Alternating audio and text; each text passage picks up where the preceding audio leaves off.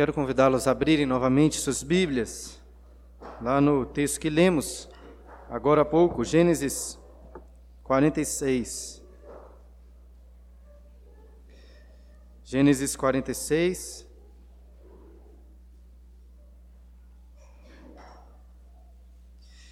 Nós vamos continuar exatamente de onde paramos da última vez. Nem sempre seguimos exatamente a divisão dos capítulos deste livro. Paramos no versículo 30 e hoje iremos continuar a partir do versículo 31. Então, abra aí sua Bíblia e deixe ela aberta para que você possa acompanhar com atenção a meditação da palavra de Deus.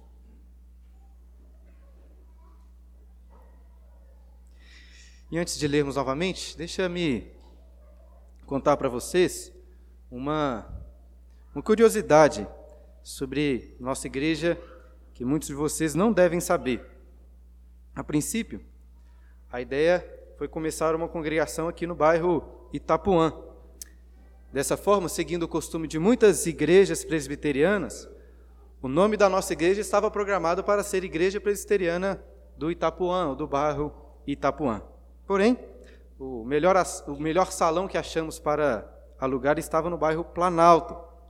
É, que era aquele local onde nos reunimos antes. E como já tinha uma igreja presbiteriana no Planalto, tivemos de escolher outro nome. O primeiro nome escolhido foi Igreja Presbiteriana Redenção. Porém, já tinha um trabalho presbiteriano com este nome exatamente e precisamos de escolher outro. E assim, através de uma eleição que fizemos ali na mesa diretora da época, escolhemos o nome peregrinos. E, se não me engano, a sugestão foi feita, a sugestão do nome foi feita pelo presbítero César. A princípio, quando contávamos o nome, parecia um pouco estranho para alguns, mas depois passamos a gostar bastante. E eu, particularmente, fico muito feliz pela providência nos ter guiado para esse nome. Acho que hoje há um consenso entre nós.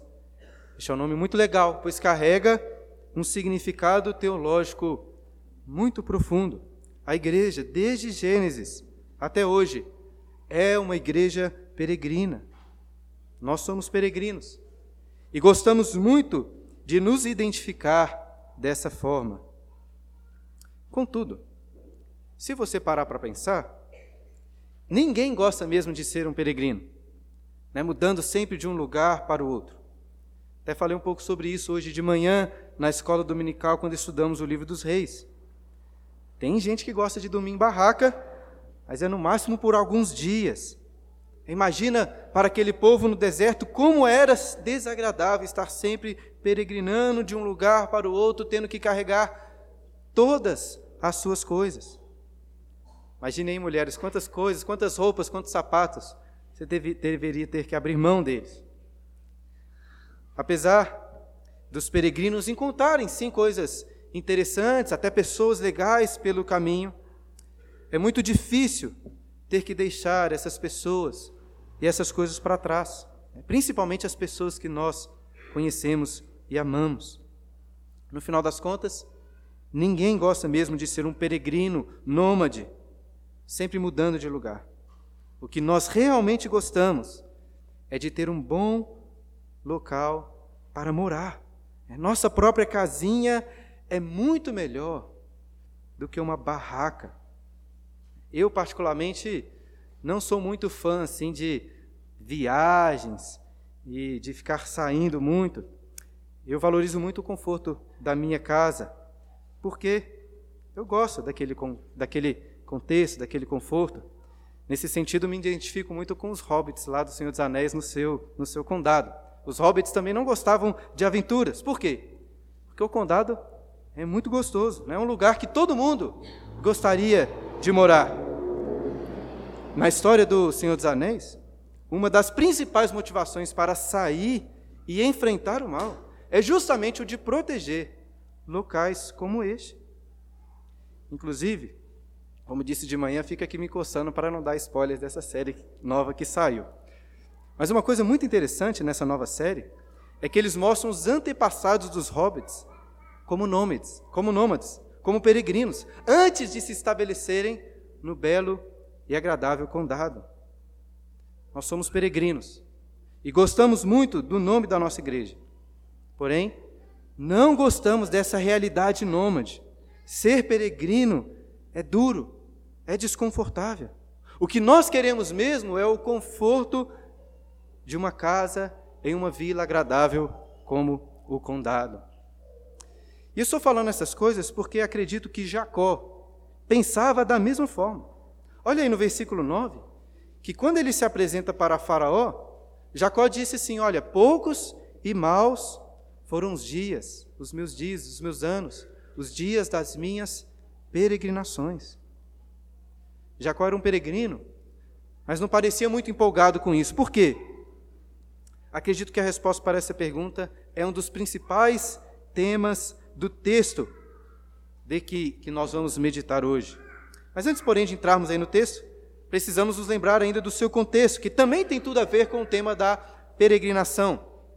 No último sermão, eu mostrei que, apesar de estarmos falando aqui muito sobre a história de José, estes capítulos finais de Gênesis são introduzidos lá no capítulo 37 como a história de Jacó, que teve o seu nome mudado para Israel. José tem um grande destaque na narrativa e continuará tendo até o final, porque ele e os seus onze irmãos são os herdeiros da aliança, eles são os cabeças das doze tribos de Israel. Essa aliança começou de forma especial lá no capítulo 12, com o avô de Jacó, Abraão. Deus escolheu este homem que era idólatra, lá de Ur dos Caldeus, para fazer dele uma grande nação, para abençoá-lo e através dele abençoar todas as famílias da terra, da terra. E qual foi a primeira prescrição que Deus deu para Abraão nessa aliança? Lembra? Gênesis capítulo 12, versículo 1. Sai da tua terra, da tua parentela, da casa de teu pai, e vai para a terra que te mostrarei. Ou seja, desde o início, nossos patriarcas foram peregrinos. É o mesmo podemos dizer sobre Isaac, filho de Abraão, sobre Jacó, filho de Isaac e sobre estes doze filhos de Jacó. Todos foram peregrinos. E no último sermão, lemos sobre a última peregrinação do livro de Gênesis, quando Jacó levou toda a sua família, tudo que tinha, para o Egito, para um reencontro muito emocionante com José, o filho que Jacó achava estar morto, mas estava vivo. E mais, era o principal governador de todo o Egito. Jacó queria muito ver José. Estava ansioso por encontrá-lo novamente. Mas lembra que ele ficou com medo de deixar a terra prometida e ir para o Egito?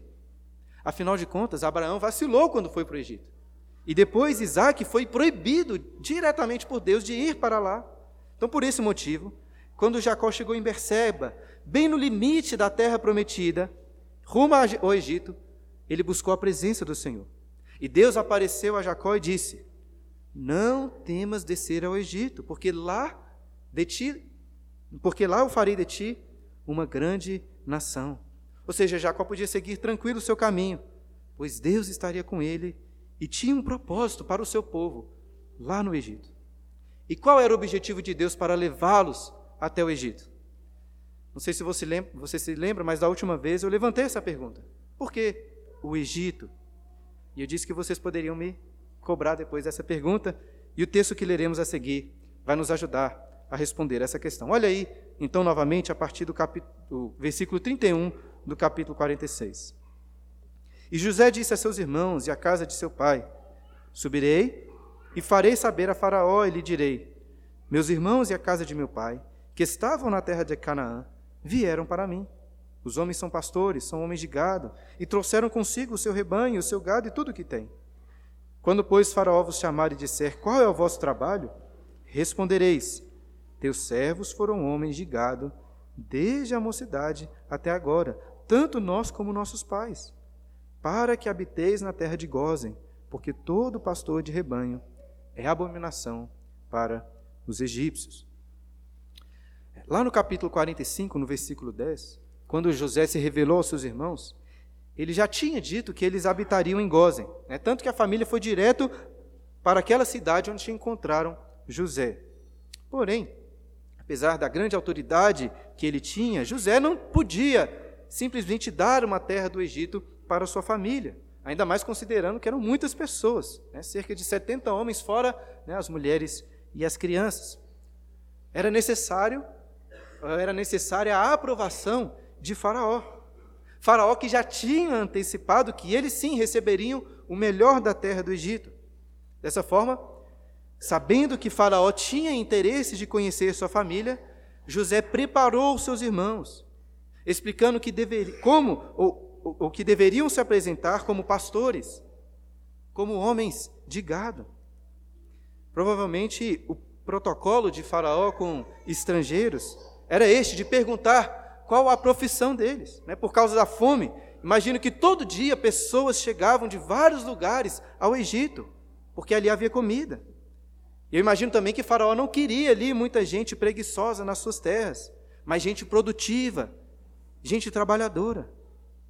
Dessa forma, o plano de José era inicialmente apresentar sua família como composta de homens de gado e, de, e pastores, e depois os seus irmãos iriam confirmar essas palavras diante de Faraó. Veja, apesar deles estarem combinando aqui antecipadamente, não há qualquer mentira nessas palavras. Né? Aquelas mentiras de Jacó, o enganador, já não fazem mais parte do povo de Israel. Eles seriam honestos. Porém, José faz questão que eles enfatizem: somos pastores, desde a, desde a mocidade, assim como os nossos pais. Ou seja, nós não sabemos trabalhar com nada, com plantação, com comércio, com fabricação de materiais, com outras coisas. A única coisa que nós sabemos fazer é cuidar de ovelha e de vaca. E por que José queria que eles se identificassem assim? Olha aí o final do versículo 34. Para que habiteis na terra de Gozem, porque todo pastor de rebanho é abominação para os egípcios. Estranho esse raciocínio, não é mesmo? Talvez até os irmãos de José tenham estranhado. Se pastores de rebanho são desprezados como abominação para os egípcios, qual o sentido deles enfatizarem para o rei dos egípcios, o homem mais poderoso do mundo, que este era o único trabalho que eles sabiam fazer? E o que, isso tinha a ver com a terra de Gozen? Em primeiro lugar, Gozen devia ser uma terra muito boa para a criação de gado. Era importante então ressaltar que essa era a profissão deles. Faraó tinha prometido o melhor do Egito e, já, e José parece cuidadoso então em garantir que isso se tornasse realidade. Além disso, Gozen certamente era uma cidade muito perto ali da capital onde José ficava. Digo isso porque lá no capítulo 45, também no versículo 10 e 11, José disse que queria a sua família morando bem perto dele, para que pudessem ser sustentados durante os cinco anos de fome que ainda viriam sobre a terra. Ainda assim, qual que é o sentido de dizer todo que todo pastor de rebanho era abominação para os egípcios?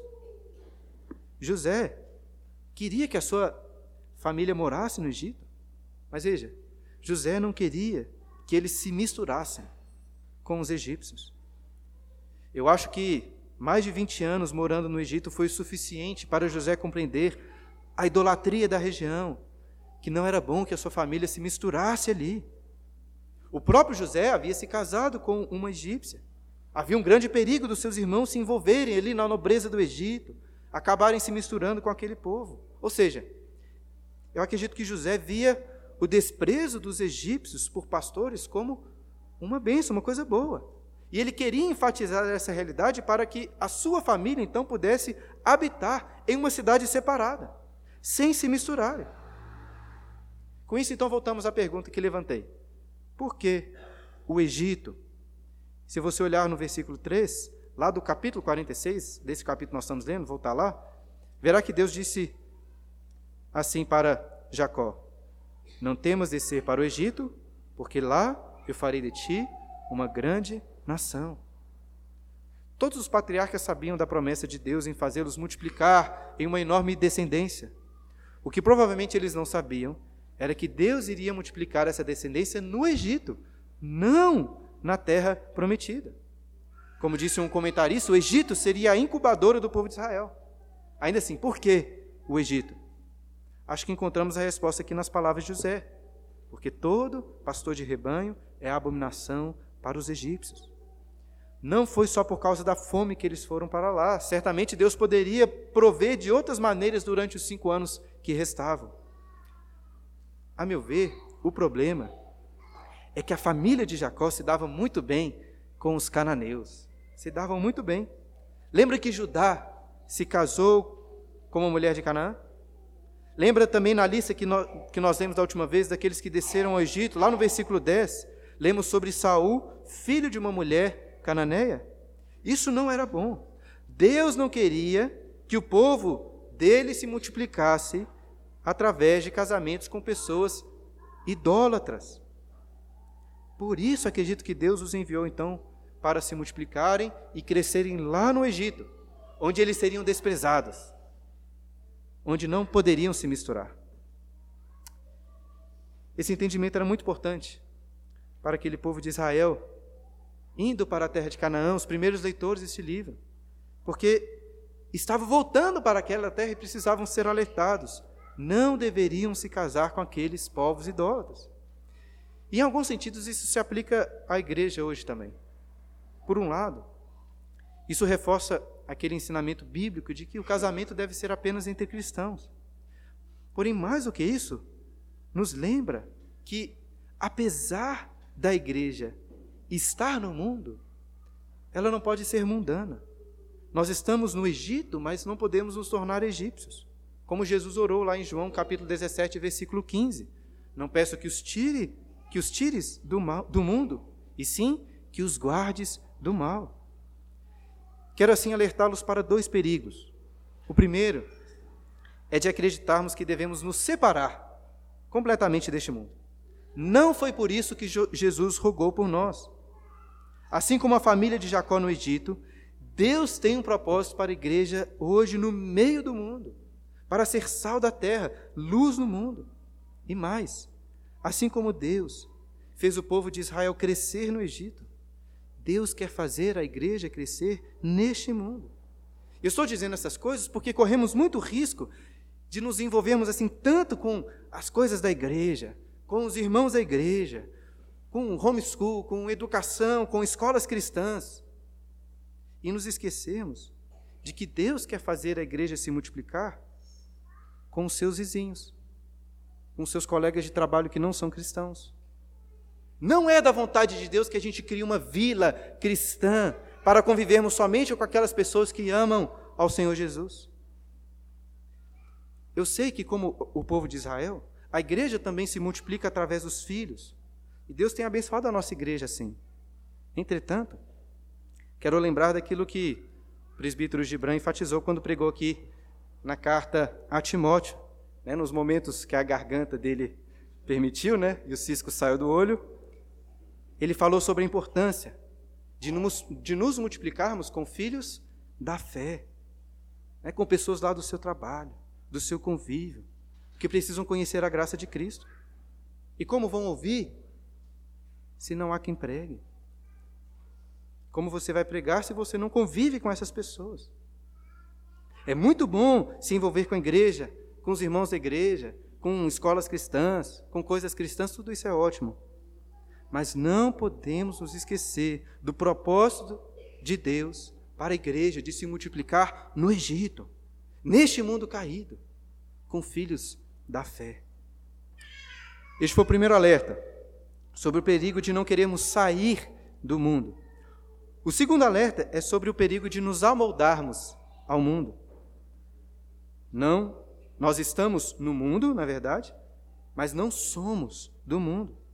Eu acho que a preocupação de José era semelhante à preocupação do Senhor Jesus quando orou para que Deus nos guardasse do mal, nos santificasse. Devemos ser santos e separados dos costumes deste mundo mal, Assim como os pastores de rebanho eram abominação no Egito, os cristãos de verdade serão desprezados por este mundo, por serem tão diferentes. Nossa visão de mundo, nossos costumes, a nossa ética, não podem ser definidos pelo mundo em que nós vivemos. Constantemente somos tentados a absorver o mal da nossa sociedade, mas o que devemos fazer é nos separar, engozem. Estamos no Egito, mas somos de Gozem. Então, que possamos guardar estes princípios tão importantes para as nossas vidas. Que Deus não nos tire do mundo, mas que nos guarde do mal deste mundo. O capítulo 47 continua com o encontro esperado com Faraó. Olha versículo 1. Então, veio José e disse a Faraó: Meu pai e meus irmãos, com seus rebanhos e o seu gado, com tudo que têm, chegaram da terra de Canaã, e eis que estão na terra de Gozen. E tomou cinco dos seus irmãos e os apresentou a Faraó. Pergunta, né? Por quê? Só cinco dos irmãos. Fico pensando aqui se a escolha de José foi aleatória. Ou se José, então, utilizou de algum critério, né? Será que José escolheu os mais fortes, os mais bonitos? Pensando bem, já que ele queria ficar afastado, não parece ser a melhor opção. Então, talvez ele tenha escolhido aqueles irmãos mais fracos e feios. Eu não sei o certo, mas, como José estava muito preocupado com seus irmãos evidenciarem que eram homens de gado, pastores, eu chutaria que José escolheu aqueles que tinham mais cara de roceiro, né? Aqueles com canivete no cinto, chapéu, puxavam R, né? Falavam porta. O texto continua, versículo 3. Então, perguntou o faraó aos irmãos de José: Qual é o vosso trabalho? Eles responderam: Os teus servos, ou os teus servos, né? Somos pastores de rebanho, tanto nós como nossos pais. Disseram mais a Faraó: Viemos para habitar nessa terra, porque não há pasto para o rebanho de teus servos, pois a fome é severa na terra de Canaã. Agora, pois, te rogamos, permitas, habitem os teus servos na casa de Gozen. Então José deu a eles palavras para se apresentarem diante do rei Faraó, e eles seguiram exatamente com o plano. Qual foi a resposta de Faraó? Versículo 5. Então disse Faraó a José: Teu pai e teus irmãos vieram a ti. A terra do Egito está perante ti. O melhor da terra faz habitar teu pai e teus irmãos habitem na terra de Gozen. Se sabes haver entre eles homens capazes, põe-nos por chefes do gado que me pertence.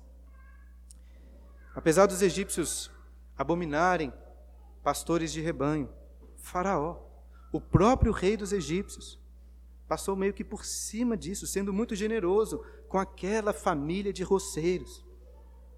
Ele concedeu a eles a cidade de Gozen, o texto ressalta como sendo uma das melhores partes da terra de todo o Egito. Além disso, fala para José né, colocar alguns ali dos homens capazes como chefes do seu próprio gado. Por que, que Faraó era tão generoso? Porque ele era um cara gente boa? Ele até podia ser gente boa, mas o que fica evidente é que por causa da alta estima e consideração que ele tinha por José, é que ele abençoou sua família. E assim, José é um belíssimo exemplo de mediador. Um mediador que preparou os irmãos para se apresentarem diante do rei. E mais do que isso, aqueles irmãos que mereciam ser desprezados e abominados como pastores de rebanho, foram, por causa de José, respeitados e abençoados. A generosidade de Faraó para com a família de José vai ficar ainda mais evidente no restante do capítulo, que vamos estudar da próxima vez. Não vou entrar nos detalhes agora, eu deixarei essa parte para o próximo sermão. Porém, vamos adiantar rapidamente um pouco as coisas e ler comigo aí o versículo 11, do 11 ao 13, aí do capítulo 47. Então, José estabeleceu a seu pai e a seus irmãos e lhes deu possessão na terra do Egito, no melhor da terra, na terra de Ramsés, como faraó ordenara. Antes, faraó tinha falado que eles poderiam morar em Gozen, mas perceba a ênfase do texto aí mostrar que Faraó lhes deu possessão da terra do Egito. Não iriam morar de aluguel ali. A terra seria deles. Versículo 12. E José sustentou de pão a seu pai, a seus irmãos e a toda a casa de seu pai, segundo o número de seus filhos. Lá no versículo 4, os irmãos tinham destacado a fome severa na terra. Mas apesar da fome, eles foram sustentados por José. E é muito importante que você note aí os detalhes do texto. Olhe novamente para o versículo 12. O autor podia simplesmente dizer que José sustentou sua família.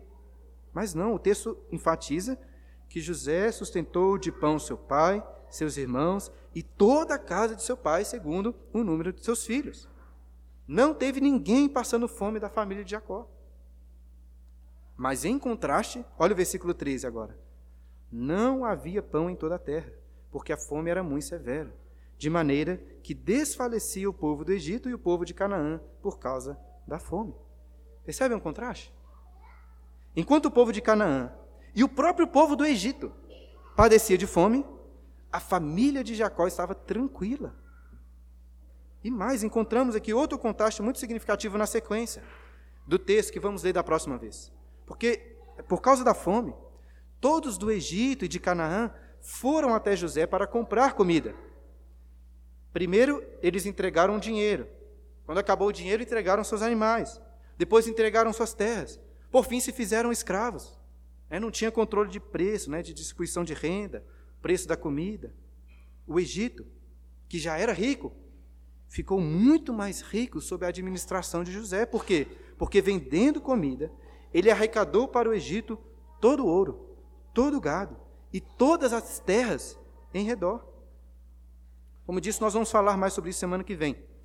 Mas o ponto que eu queria destacar hoje é: enquanto todo mundo perdeu seu dinheiro, o seu gado e sua terra, a família de Jacó ganhou uma porção da melhor terra do Egito e prosperou ali. Veja como José é um belo mediador de bênçãos. Por causa dele, o povo de Deus foi ricamente abençoado. E vejam com isso também como as circunstâncias do mundo não atrapalham os planos de Deus para o seu povo. Talvez você fique preocupado com muitas coisas no mundo, com as eleições no Brasil, com o que vai acontecer aí na história. Mas veja como que o povo de Deus pode prosperar e ser muito abençoado, ainda que o mundo esteja desabando na fome e na miséria. Com isso, eu não estou afirmando que Deus vai livrar a igreja de possíveis dificuldades que ainda virão, porque Deus tem planos distintos para o seu povo em diferentes épocas e lugares. Tanto é assim que alguns anos vão se passar no Egito e a família de Jacó perdeu tudo que tinha lá e foi escravizado. O ponto que estou querendo mostrar é o seguinte: não precisa ficar preocupado e andar ansioso com o que vai acontecer no Brasil e no mundo. Por quê? Porque as circunstâncias não mudam os planos de Deus para a igreja. Pode ser que o Brasil caia na miséria, vire uma Venezuela, como alguns dizem. E ainda assim, sermos alvo, como igreja, de muitas bênçãos, de prosperidade até. Ou, por outro lado, pode ser que o Brasil prospere com riquezas, com várias liberdades, ao mesmo tempo em que a igreja sofra com perseguição, com angústias. Então, só para deixar claro, não estou dizendo que você não deve dar qualquer valor para as, as eleições do Brasil ou com as coisas que estão acontecendo no mundo. Não é isso.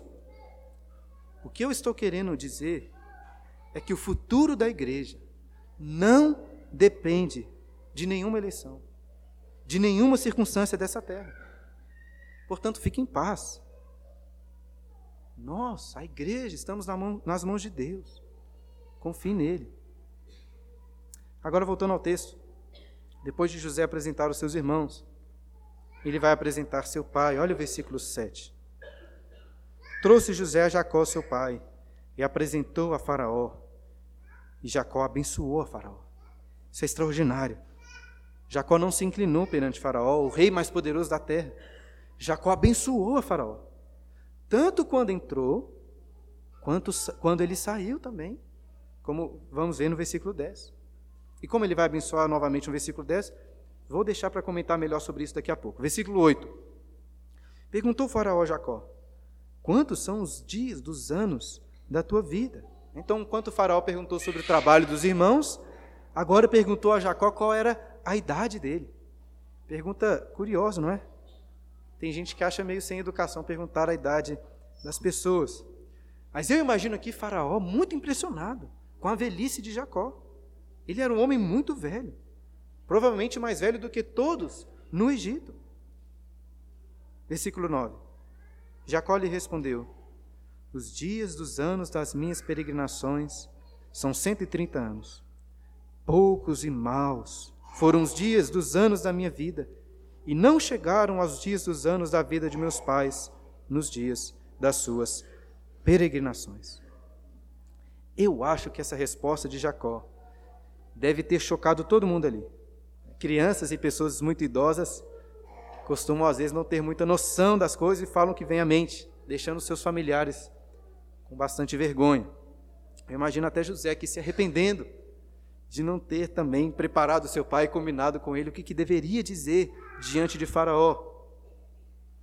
Claro que tudo isso é especulação da minha cabeça. Ainda assim, essa resposta aqui de Jacó é inesperada. Poxa vida, né? Sua família acabou de ser generosamente abençoada por Faraó. Acabamos de enfatizar como eles foram extremamente privilegiados em comparação com as outras famílias da terra. Esperaríamos aqui um, um, um faraó, um Jacó muito mais animado. Afinal de contas, ele tinha acabado de reencontrar o seu filho favorito, que não via há mais de 22 anos, porque pensava que estava morto. Era para ele estar muito feliz com tudo, sorrindo de alegria, com muita gratidão. Porém, os tons da fala de Jacó claramente não são de alegria, mas de angústia, quase como se ele estivesse reclamando aqui da sua vida. Ele responde à pergunta de Faraó, dizendo que tinha 130 anos. 130 anos. Isso é muita coisa. Mas não na perspectiva de Jacó.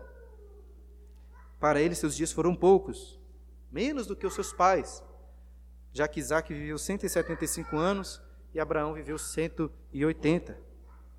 Mas mesmo assim, Jacó está reclamando de barriga cheia, né? Já tinha 130 anos. E teria ainda mais 17 antes de morrer. E além de poucos, na perspectiva de Jacó, seus dias foram maus. Maus. E nesse caso, acho que temos que dar razão para ele. Quando somos introduzidos a Jacó no livro, ele ainda estava no ventre da sua mãe, onde a vida já era difícil. Estava brigando ali com seu irmão gêmeo. Foi só o começo das dificuldades. O pai de Jacó não ligava muito para ele, gostava mais do irmão. Jacó até engana o pai para receber a bênção, mas teve de fugir de casa, porque o seu irmão queria matá-lo. Chegando à terra do seu tio, trabalhou praticamente como escravo no sol escaldante por 14 anos. Ele foi enganado logo no dia do seu casamento. Ele queria uma esposa, saiu com quatro, que estavam sempre brigando entre si e trazendo dor de cabeça para ele. Quando ele foi embora, foi perseguido pelo seu tio. Depois ele travou uma luta com um anjo do Senhor saiu mancando pelo resto da sua vida. Em Siquém, a sua filha foi abusada. Seus filhos cometeram uma chacina. Raquel, sua amada esposa, morreu dando à luz ao seu segundo filho, ao segundo filho de Raquel. Primogênito de Jacó se rebelou, deitando como uma das concubinas do pai.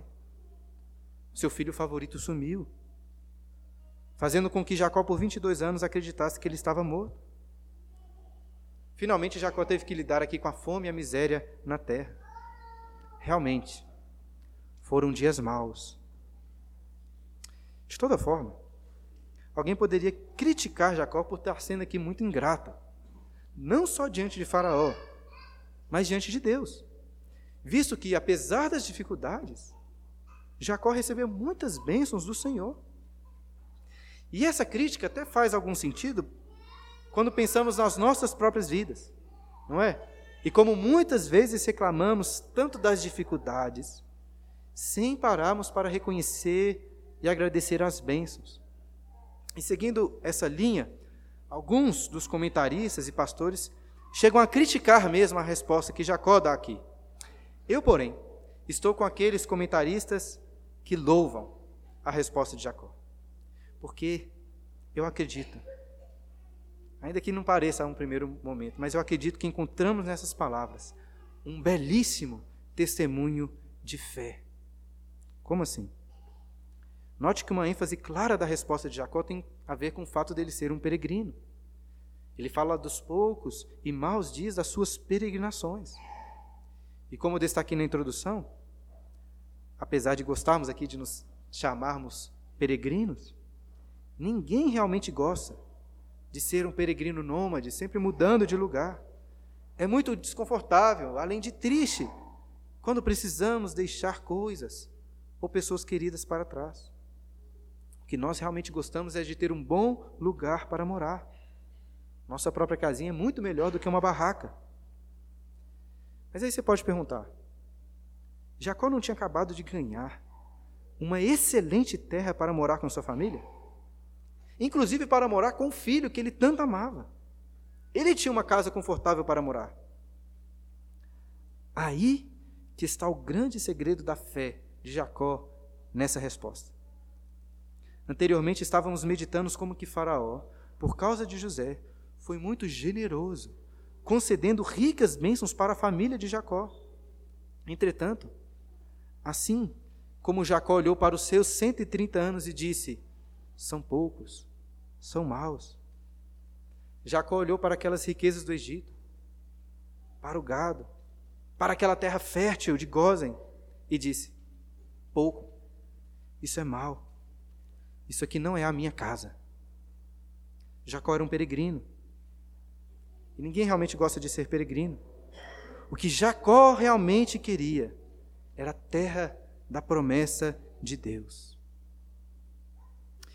E talvez alguém ache que eu esteja forçando a barra, mas geralmente eu tento provar para vocês o que eu estou dizendo. Então, olhe, olha o que Jacó disse no final do capítulo. Pule lá para o finalzinho do capítulo 47, versículo 29. 29. Aproximando-se, pois, o tempo da morte de Israel, chamou José seu filho e lhe disse: Se agora achei mercê à tua presença, rogo-te que ponhas a mão debaixo da minha coxa e uses comigo de beneficência e de verdade. Rogo-te que me não enterres no Egito, porém que eu jaza com meus pais. Por isso me levarás do Egito e me enterrarás no lugar da sepultura deles. Respondeu José: Farei segundo a tua palavra. Então lhe disse Jacó: Jura-me. E ele jurou-lhe. Israel se inclinou sobre a cabeceira da cama. Então note que, José, que Jacó fez José jurar que o levaria de volta para sua terra. Né, José disse que faria e Jacó insistiu: Jura, jura que você vai fazer isso. Por que então que Jacó não queria de jeito nenhum ser enterrado lá no Egito, e sim em Canaã? Porque apesar de toda a prosperidade, o Egito não era a sua casa. Ele era um estrangeiro e peregrino ali no Egito também. E tente pensar agora como isso foi importante para aqueles israelitas no deserto que leram essa história de Jacó em primeira mão. Os pais daqueles israelitas morreram no Egito por quê? Porque tiveram medo de entrar na terra prometida e quiseram voltar para o Egito. Eu creio que uma das principais, um dos principais objetivos de Moisés com o livro de Gênesis é dizer para aquele povo no deserto: não olhem para trás. Parem de desejar as cebolas do Egito. Veja, nem Jacó, com toda a prosperidade, morando no melhor da terra do Egito, queria ficar lá. Vocês, então, muito menos. Vocês eram escravos no Egito. Portanto, parem de querer voltar ao Egito.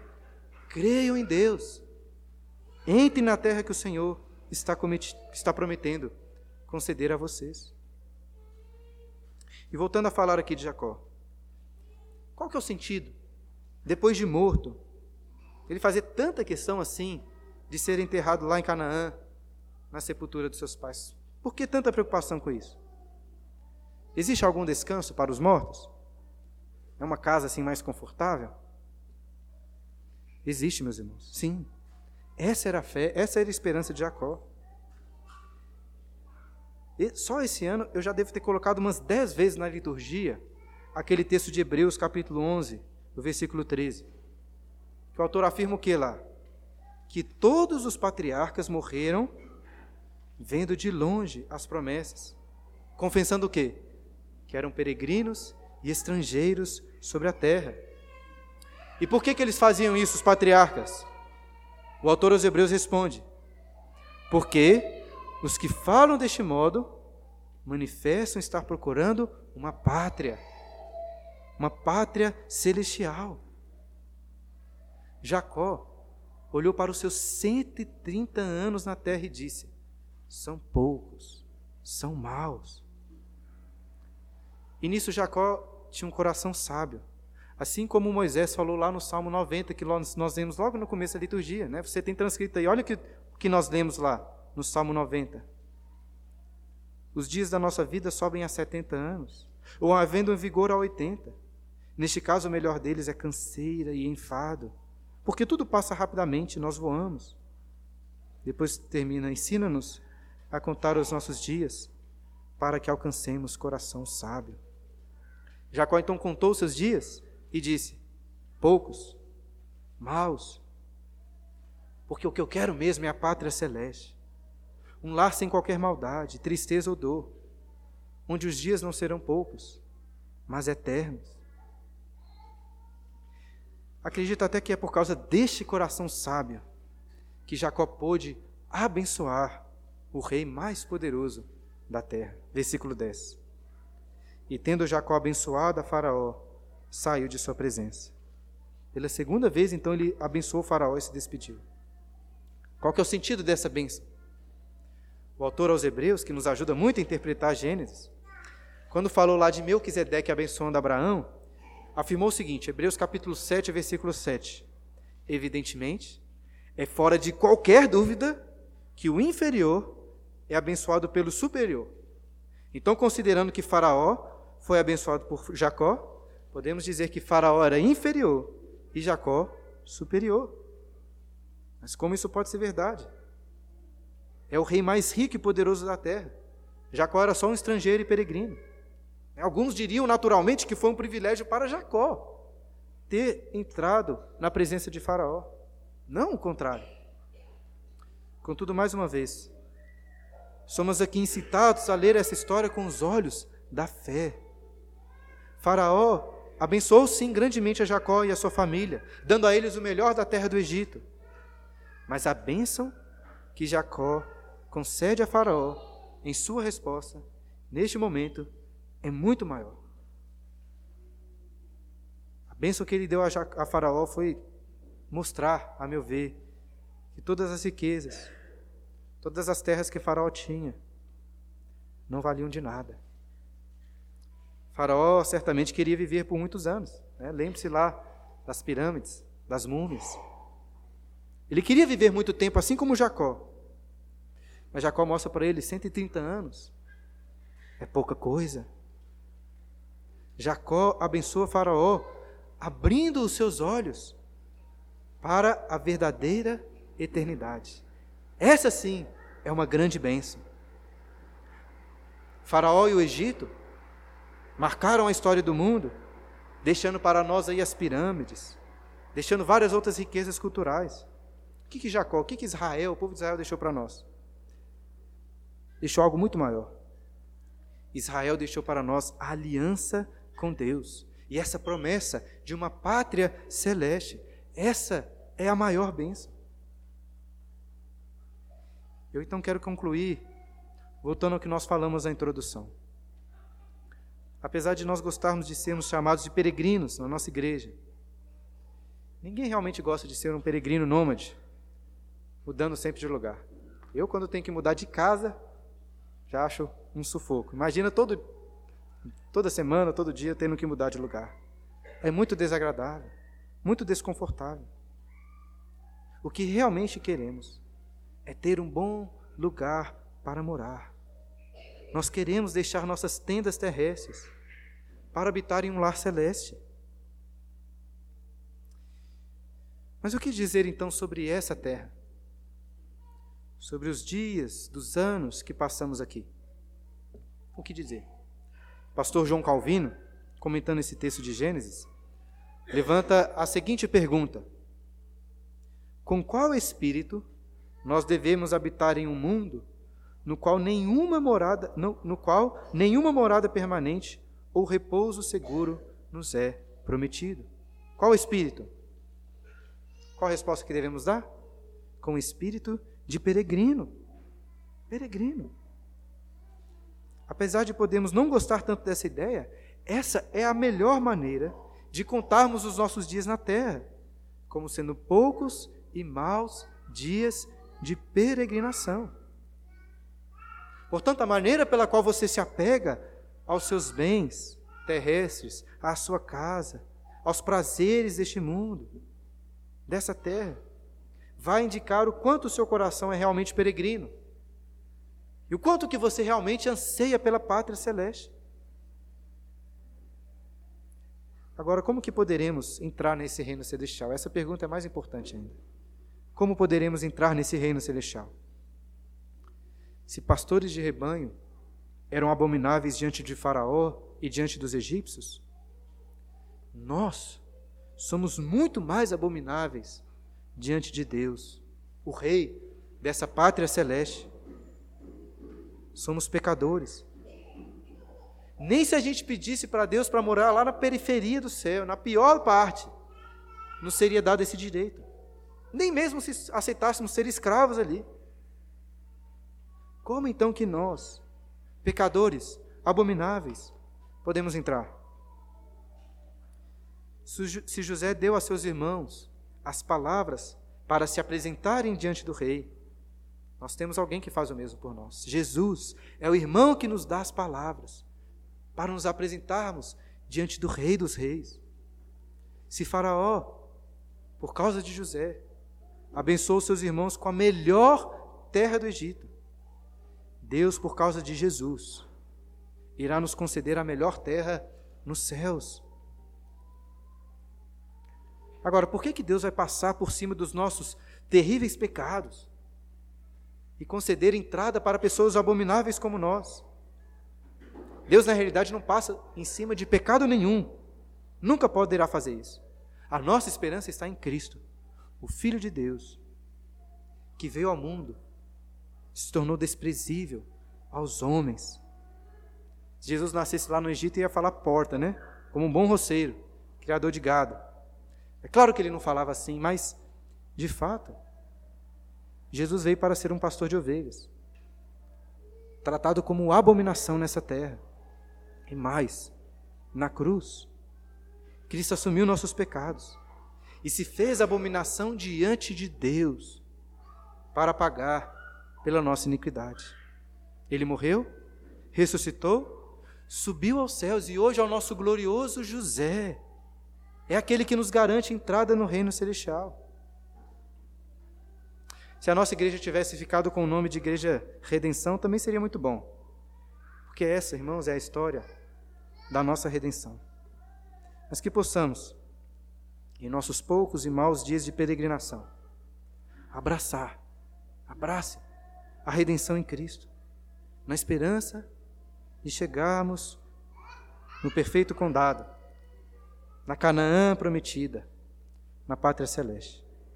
E que Cristo, que é muito maior do que Faraó, muito maior do que Jacó, possa também nos abençoar. Amém.